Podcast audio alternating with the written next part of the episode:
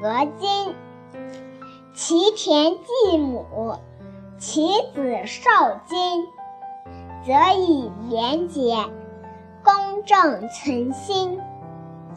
战国时，齐国里有一个叫田忌的人，在宣王手下拜了相，私下收了属下官使二千四百两金子。他把这金子去送给他的母亲，母亲问：“这些金子从哪里得来的？”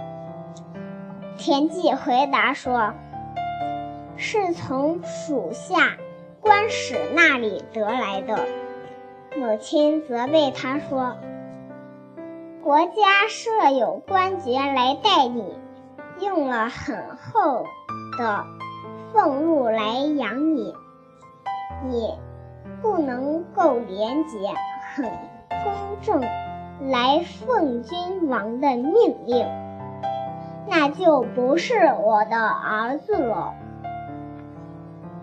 田忌惭愧地走了出去，把金子还给了属下官使，自己去请求齐宣王办他的罪。齐宣王很重视他母亲的行为，就扔叫他。做相国。君子说：“田忌的母亲天性既廉洁，又能够教化儿子。”